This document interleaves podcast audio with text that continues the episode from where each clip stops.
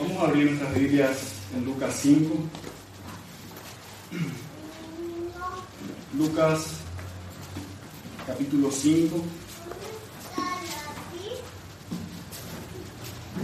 Desde el versículo 27 al 32. Es el texto que vamos, en el que vamos a estar meditando en esta mañana. Lucas 25, versículo 27 al 32.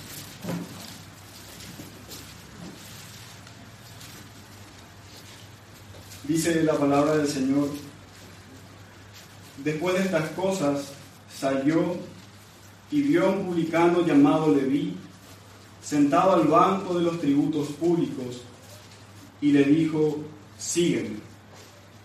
Y dejándolo todo, se levantó y le siguió. Y Leví le hizo, le hizo gran banquete en su casa, y había mucha compañía de publicanos y de otros que estaban a la mesa con ellos.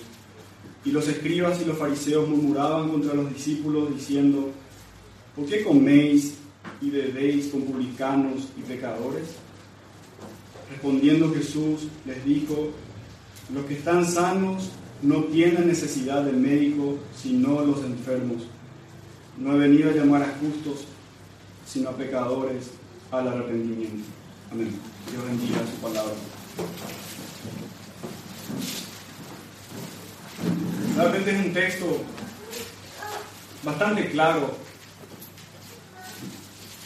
No tendríamos que hacer mucho trabajo para comprender lo que el Señor quiere hablarnos acá. Más bien, lo que debemos hacer es ponernos delante de este texto y examinarnos a la luz de este texto. Usarlo como un espejo es así la palabra del Señor, es un espejo, nos tiene que mostrar nuestra realidad. Y eso es lo que vamos a hacer con este, con este texto. Ponernos delante de Él y que el Señor nos muestre en qué situación nosotros nos encontramos aquí y qué es lo que necesitamos. Cristo realmente utiliza una ilustración que es muy sencilla, muy clara. Él utiliza la ilustración de un médico con un enfermo.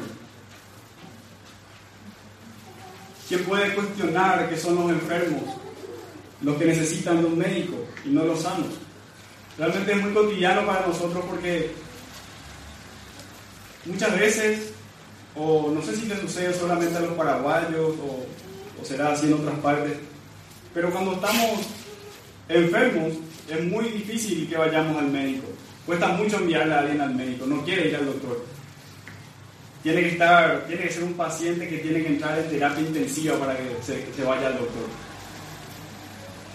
Y cuanto menos lo hacemos estamos sanos. ¿eh? Cuanto menos estamos sanos. Porque si nuestro cuerpo tiene vitalidad, tiene fuerza, si no tenemos ningún síntoma, ninguna dolencia, entonces no, nos ocupamos de ir al médico, estamos sanos, estamos bien. Pero si tenemos una enfermedad y tenemos conciencia de ello, entonces el médico se transforma en una persona que es importante en. El médico pasa a ocupar un lugar importante para nosotros. Y esta ilustración es la que utilizó Jesús. Él nos enseña la vital importancia de que nosotros tomemos conciencia de nuestra enfermedad, de nuestra enfermedad espiritual, que es el pecado, y de que por lo tanto nosotros necesitamos un médico, necesitamos alguien que nos sane. Y lo más importante en este texto es que comprendamos que es Cristo es el médico que nosotros necesitamos para nuestra salud espiritual, es Cristo el médico compasivo, misericordioso y que puede sanar aún al más grande pecador. Si es que lo hay. Realmente todos somos pecadores delante de Dios y todos estamos necesitados de Él, de su gracia. Él no vino a llamar a justos, sino a pecadores, al arrepentimiento, dice el texto. Pero hay realmente algo muy interesante en estos versículos porque nosotros vemos la vida de Leví, vemos su conversión y no es algo aislado a lo que Jesús está enseñando, sino no es algo que está por coincidencia ahí, sino que realmente nosotros podemos ver en la vida de Leví, en su conversión y su llamamiento, que él era un enfermo, un enfermo espiritual que conoció al médico de almas. Entonces Jesús nos enseña, los enfermos necesitan un médico. Yo he venido a llamar a los pecadores al arrepentimiento, no a justos, y nos muestra esto, esta enseñanza en, una realidad. Nos muestra que realmente esto es lo que hace, porque acaba de obrar una salvación, acaba de obrar una conversión en un hombre enfermo espiritualmente que era Leví. Entonces vemos al Señor enseñando esta realidad y mostrando que en verdad esto es lo que hace. Él llama a pecadores al arrepentimiento. Y vamos entonces a estudiar un poco quién era Leví y cómo Cristo lo salvó. Vamos a ver cómo Cristo tenía esta cercanía con los pecadores, que era verdad lo que él enseñaba. Y vamos a aprender entonces cómo esto se aplica a nuestras vidas. Y el título, si quieren anotarlo, el título de este sermón es Cristo, el médico de almas. ¿Quién era Leví? ¿Quién era este personaje que, que, a quien se nombra en el versículo 27? Tal vez no lo reconozcamos con el nombre Leví, pero sí lo vamos a conocer si lo llamamos Mateo. Leví era Mateo, el el evangelista, el que escribió el Evangelio según Mateo, el discípulo del Señor. Tal vez era su segundo nombre, o bien puede suceder como sucedió con, con Pedro o con, o con, Pablo, que el Señor luego de, de, de, llamarle a ser su discípulo, de que este hombre se convirtiera, entonces el Señor le cambió el nombre. Mateo significa don de Dios, regalo de Dios, tendría también este significado, este nombre. Entonces tendría sentido que el Señor haya cambiado el nombre y que Lucas y Marcos, quienes también relatan esta, este hecho, eh, lo conocían por Leví y lo llaman así. Pero sin embargo, Mateo, cuando él relata su propia conversión, él se llama Mateo. Él dice, él cuenta en tercera persona esto y se dice de sí mismo Mateo. Y era un publicano, esto también trae luz a que era Mateo el personaje que tenemos aquí, porque sabemos que fue un discípulo del Señor y que luego cuando se nombra, cuando Jesús nombra a, sus discípulos, dice Mateo el publicano. Entonces no cabe duda de que Levi era Mateo, el discípulo del Señor, uno de los doce. Y dice el texto que era un publicano. ¿Qué era un publicano? básicamente era un recaudador de impuestos, era alguien que cobraba los impuestos al pueblo. Y lo hacía bajo orden del imperio romano. Recordamos que el pueblo judío en este tiempo, toda esta zona estaba bajo el imperio romano y eran los romanos quienes gobernaban todo. Y ellos designaron a ciertos hombres y en su mayoría eran gente aldeana, era es decir, era propia de, ese pueblo, eran nacidos en esa, en esa nación. Entonces, Mateo era un judío y publicano, es decir, era un judío que servía a los romanos para cobrar los impuestos al pueblo. Pero ¿qué era, ¿de qué era tan malo el ser publicano? Al final, el cobrar impuestos es algo natural que se debía dar en una nación. El problema con los publicanos era que ellos extorsionaban a la gente para que paguen sus impuestos y subían la tasa, es decir, que cobraban más de lo que debían para obtener ganancias. Eran ladrones. Esto es lo que hacían los publicanos. Y esto causaba una roncha terrible en toda la nación porque su propio compatriota le estaba robando. estaba sirviendo al imperio romano y le robaba. Entonces los fariseos y los escribas y muchas de las personas realmente aborrecían a los publicanos, eran una de las personas más despreciadas del pueblo. Incluso el término publicano se usa para,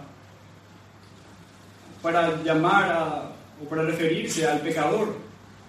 Fíjese que cuando Jesús hace, explica Mateo 18 el orden de la disciplina, y cuando dice, si el hombre no se arrepiente después de que le haya confrontado, después que dos o tres testigos le hayan, le hayan confrontado juntos, y si toda la congregación le confrontó, este hombre no se arrepintió, dice, tenle por gentil y publicano, es decir, tenle como un inconverso, como alguien que no conoce a Dios.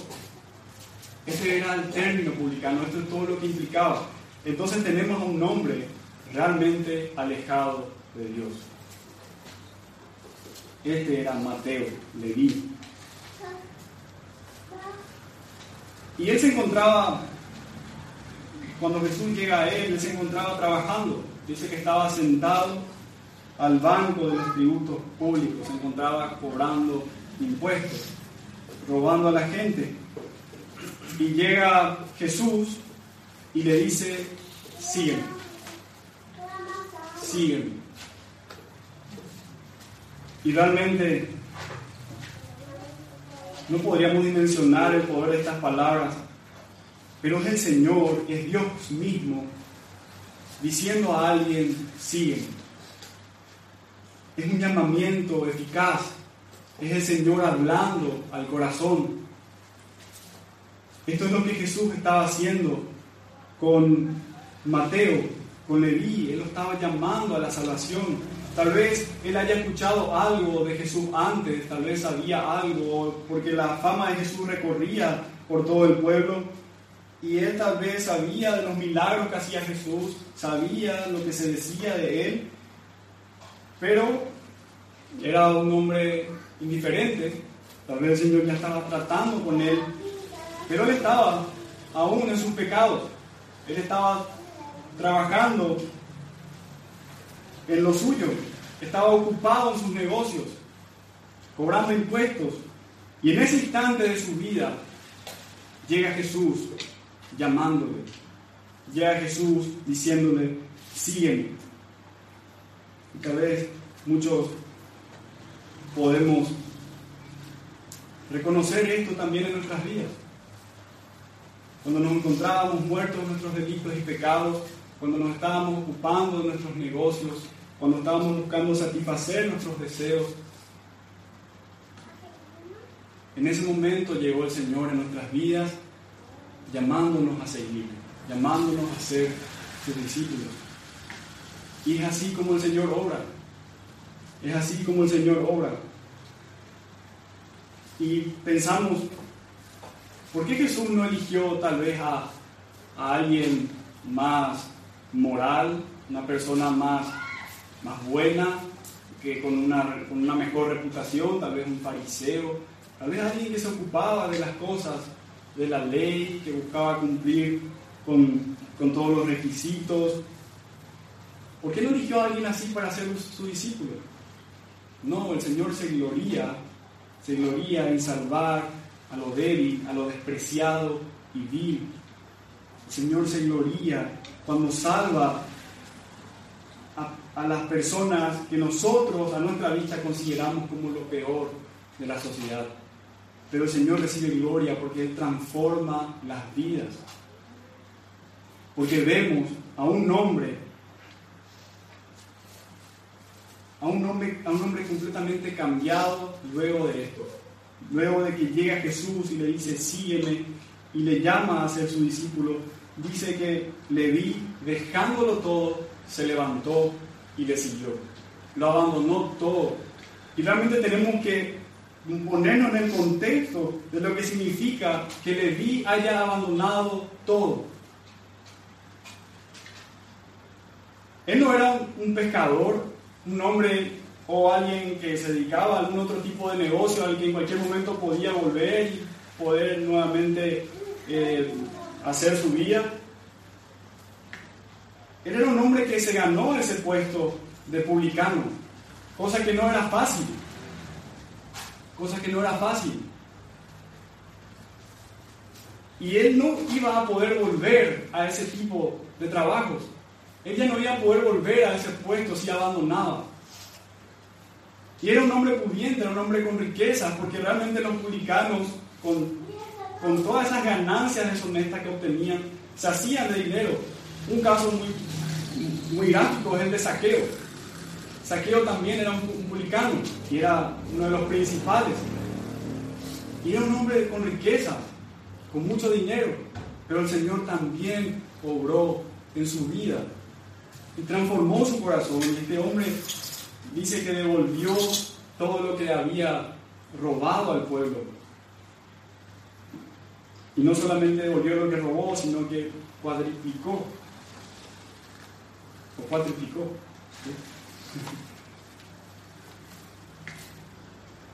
Esto es lo que hace el Señor en la vida de, los hombres. Cambia los corazones, los transforma. Y nosotros vemos a Leví completamente cambiados, porque él abandona esa vida que estaba llevando, él abandona sus pecados. Él realmente es un pecador llamado al arrepentimiento y se arrepintió y se convirtió y ahora lo vemos en el camino del Señor. Él renunció a todo para seguir a Cristo. Y vemos realmente cómo su, su vida cambió porque él, luego de esto, dice que hace un gran banquete en su casa. Organiza un banquete en su casa en honor a Jesús. Jesús, su invitado de honor en su casa. Pero él no lo hace solamente con Jesús. Él no solamente se, le, llama a Jesús y a sus discípulos, entonces él es ahora de ese entorno, entonces están ahí en secreto. No, él dice que llama a los publicanos y a otros hombres, sus ex compañeros de trabajo, tal vez familiares. Él llama a otros que también están necesitados de este médico de almas. Él no se queda con una luz y la esconde debajo de la mesa. Él obtiene esta luz y las muestra muestra a todos. Y él testifica que este hombre que está invitado a su casa, Jesús, es el hombre que cambió su vida, es el hombre por quien él lo abandonó todo e invita a otros a también hacerlo. Y realmente habrá sido difícil para aquellos hombres de aquel tiempo entender cómo le vi aquel publicano, aquel hombre que estaba sentado al banco de los tributos públicos, ahora esté con Jesús y ahora vemos a un hombre distinto. Era realmente un testimonio para aquellos hombres. Y esto es lo que estaba haciendo Leví, evangelizando a los suyos, proclamando, presentando a Cristo a otros.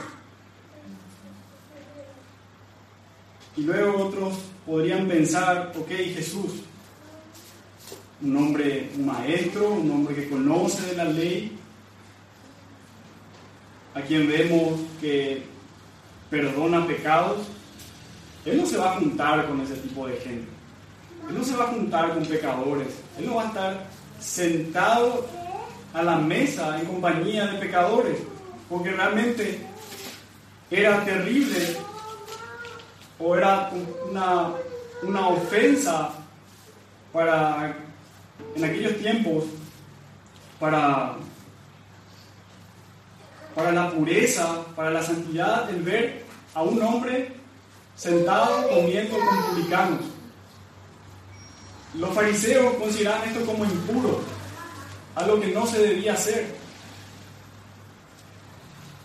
Aborrecían completamente y mantenían una distancia tremenda con, con los publicanos.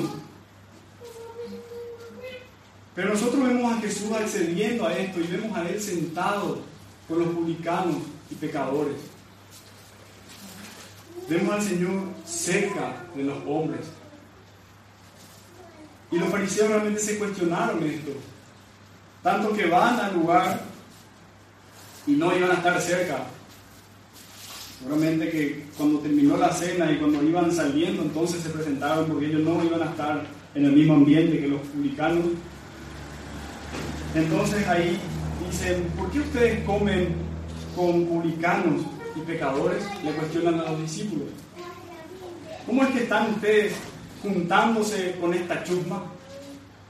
¿Cómo es que están ustedes teniendo compañía con esta gente? Y Jesús entonces ahí le da la gran lección, donde Jesús les habla respondiendo, los que están sanos no tienen necesidad del médico, sino los enfermos. No he venido a llamar a justos, sino a pecadores al arrepentimiento. Jesús les enseña a los fariseos lo que significa la misericordia divina. Salvar a pecadores.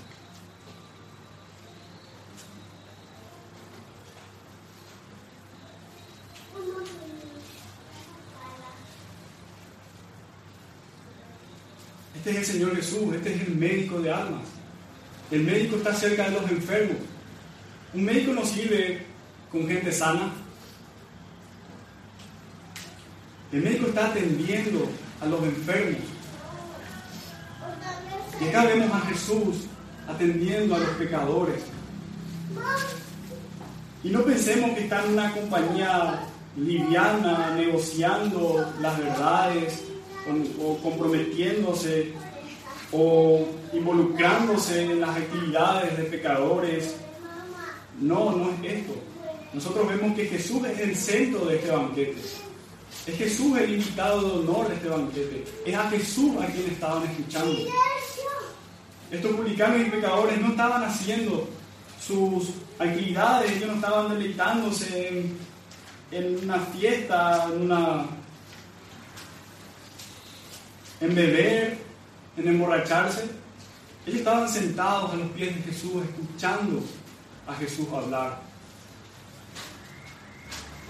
Ellos estaban escuchando al médico de almas hablarle sobre su enfermedad espiritual. Ellos estaban recibiendo el llamado al arrepentimiento.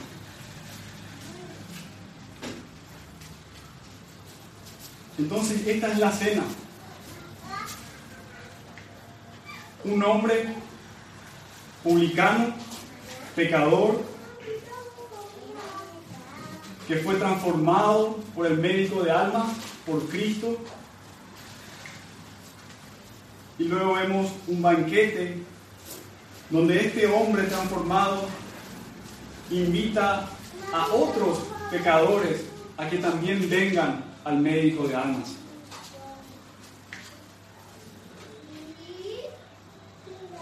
¿Y dónde estamos nosotros aquí?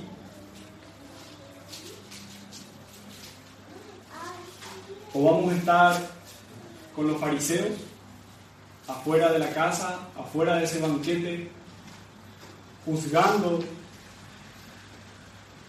cómo ¿Cómo es que un hombre viene a hablar de Dios y tiene compañía con pecadores? ¿O vamos a estar sentados a los pies de Jesús, escuchando lo que Él tiene para decirnos? ¿O vamos a estar en la posición de Leví? Vamos a estar como los fariseos que creyéndonos justo en nosotros mismos, creyendo que somos estamos sanos espiritualmente, que no nos pasa nada, que somos muy buenas personas, que estamos bien con Dios, que Él es nuestro amigo, que el Señor se complace en nuestra en la manera como nosotros lo obedecemos, porque esto hacían los fariseos.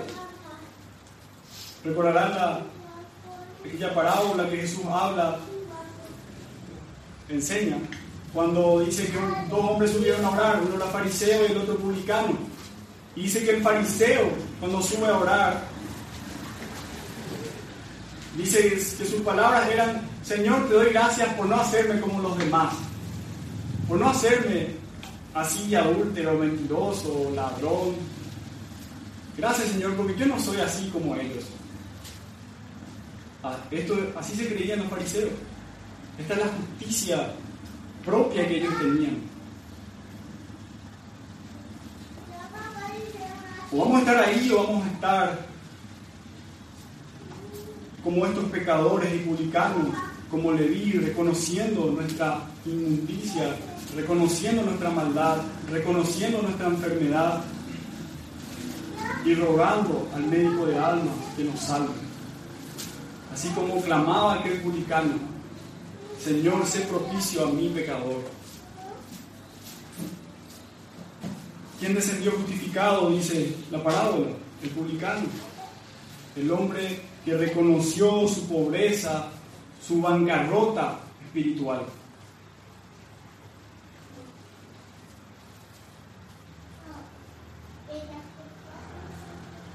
Hermanos, nosotros, nosotros somos así como estos publicanos. Estamos tan enfermos espiritualmente, estamos muertos espiritualmente.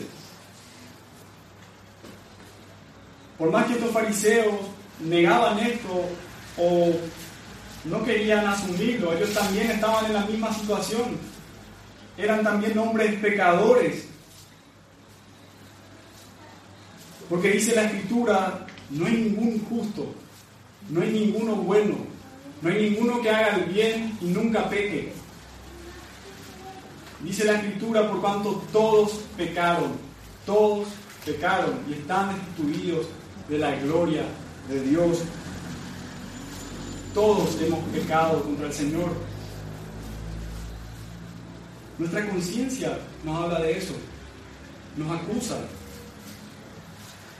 Y si nos examinamos delante de la ley del Señor, vamos a ver que nosotros realmente somos desobedientes al Señor. Hemos mentido, hemos robado, hemos cometido adulterio, hemos codiciado, hemos sido idólatras, cuando vivimos nuestra vida para nosotros mismos sin ocuparnos de buscar a Dios, fuimos nosotros mismos, nuestros propios dioses.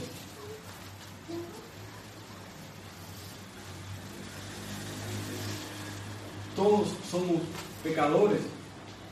Y mucha gente reconoce esto. Sí, soy pecador.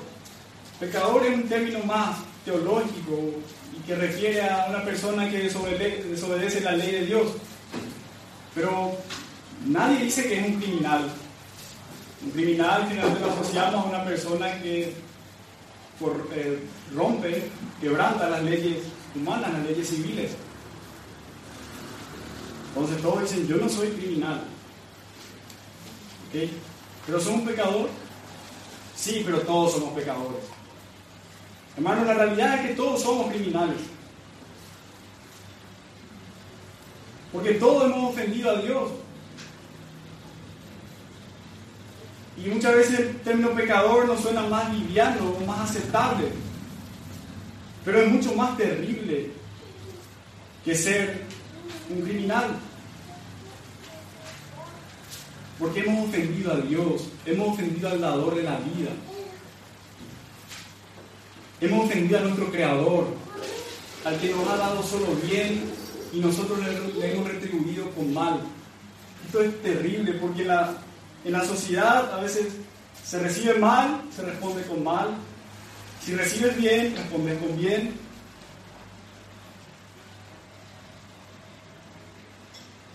Pero es terrible cuando alguien te hace bien y le devolves, con mal. Te da un regalo, agarras el regalo y pisoteas y destruís. Y esto es, es, lo que nosotros hacemos con Dios.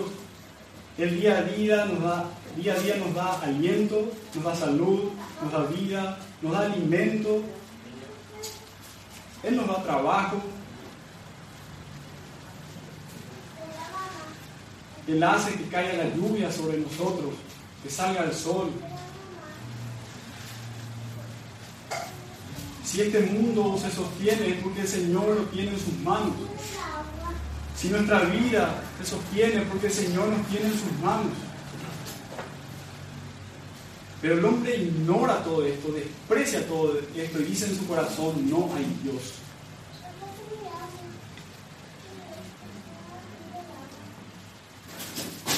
Y el hombre prefiere vivir ignorando y negando esto para poder complacerse en su deleite, para poder complacerse en sus pecados. Y preferimos no estar ante un Dios que nos juzgue.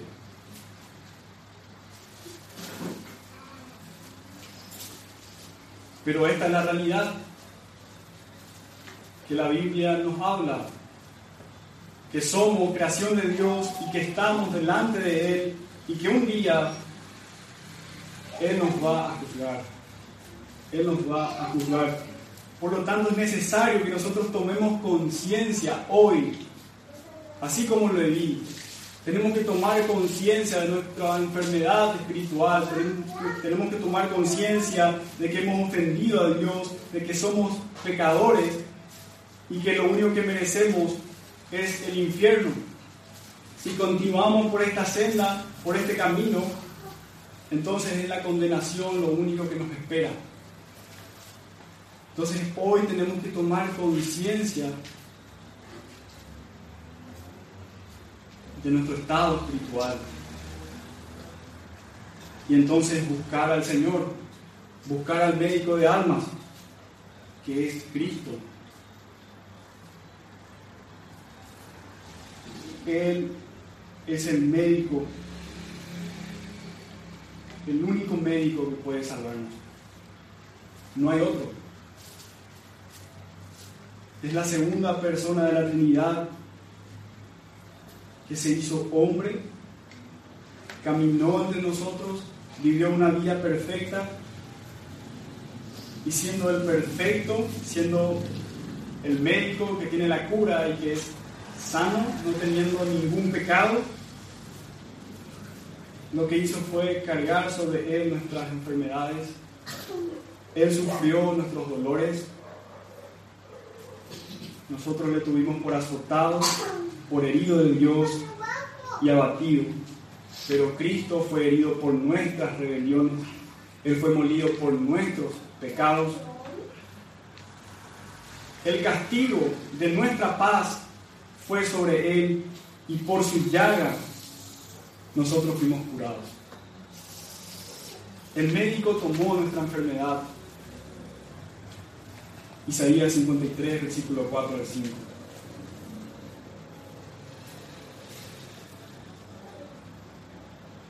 Esta es la gracia de Dios, que se condesciende al hombre pecador al hombre que es enemigo de Dios, que lo ofende. Y el Señor inclina su mirada hacia nosotros. Y cuando debíamos ser molidos por Él, Él extiende su paciencia y nos envía un Salvador. Alguien que recibe la ira de Dios que debía caer sobre nosotros, cae sobre Él Y así, manso y humilde, voluntariamente se sometió a esto.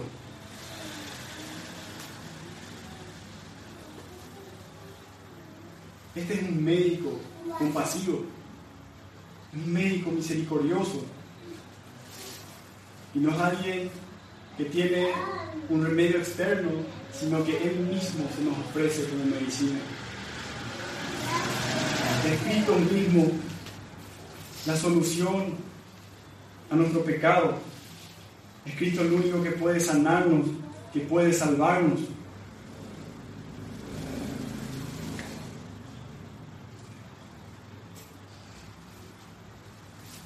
Ahora tenemos que responder a la pregunta de qué vamos a hacer con esto. Sea por los medios que alguna persona puede estar escuchando, puede estar escuchando. La pregunta es, ¿reconoces tu miseria espiritual?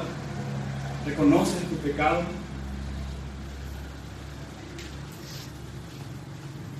Dice la Biblia que son bienaventurados los pobres de espíritu, son bienaventurados los que lloran, porque estos son los que van a recibir consolación, son estos los que verán el reino de Dios. Primero es reconocer nuestra pobreza espiritual, reconocer nuestra miseria, reconocer nuestro pecado y llorar, quebrantar nuestro corazón, que nuestro orgullo se quiebre.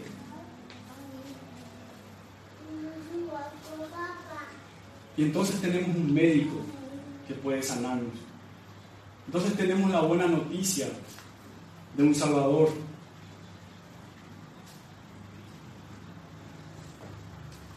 Bienaventurado el hombre que reconoce esto, que reconoce su miseria, que reconoce su pecado.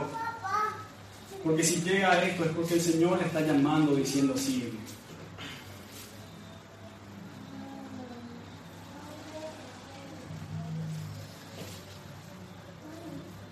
Hermanos, también tenemos que nosotros que tomar este ejemplo de Cristo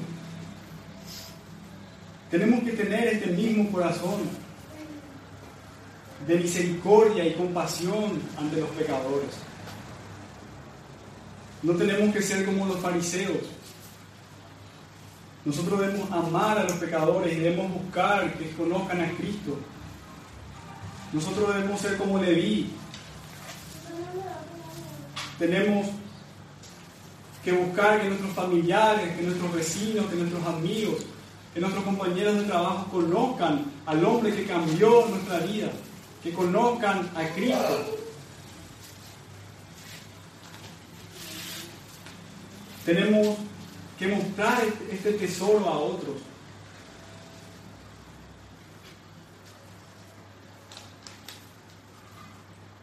Tenemos que hacer como Pablo y mostrar a aquella persona por amor a, quien hemos perdido todo, por amor a quien hemos estimado todo como basura. Porque muchos nos van a ver tal vez, tal vez muy cambiados, porque un día andábamos en nuestros delitos y pecados, andábamos en los caminos del mundo, deleitándonos en lo que el mundo hace, pero hoy nos ven en otro camino, nos ven en la iglesia, nos ven con un vocabulario distinto. Y tenemos que explicarles que no, no solamente sentamos cabeza, que no solamente nos moralizamos. Tenemos que mostrarles que nuestro corazón cambió y que Cristo hizo esto. Tenemos que mostrar al mundo que nadie puede abandonar su vida de pecado si no es llamado por Cristo. Nadie puede abandonar el mundo si no es Cristo quien le llama, si no recibe el llamamiento de Dios. Porque no somos capaces nosotros mismos y no hay hombre capaz en sí mismo que pueda decir un día, ok, hoy voy a buscar a Dios. No es el Señor quien tiene que hacer una obra sobrenatural en nuestra vida. Tiene que transformarnos para que seamos sus discípulos. Y esto nosotros tenemos que contarles a todos, a quienes podamos. Tenemos que hablarles de Cristo y mostrarles que Él es el médico de almas que puede salvarles, que puede sanar su miseria espiritual. Quiera el Señor afirmar esta palabra en nuestro corazón. Vamos a orar, Dios.